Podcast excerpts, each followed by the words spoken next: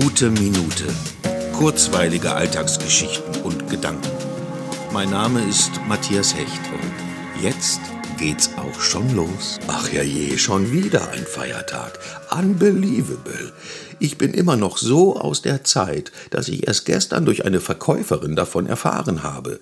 In solchen Momenten wird mir wieder klar, wie unterschiedlich die Lebensrealitäten von uns allen sind. Ich mit meinem freiberuflichen und derzeit noch immer sehr eingeschränktem Dasein lebe nicht in diesem Werktag, Feiertag bzw. Wochenendrhythmus.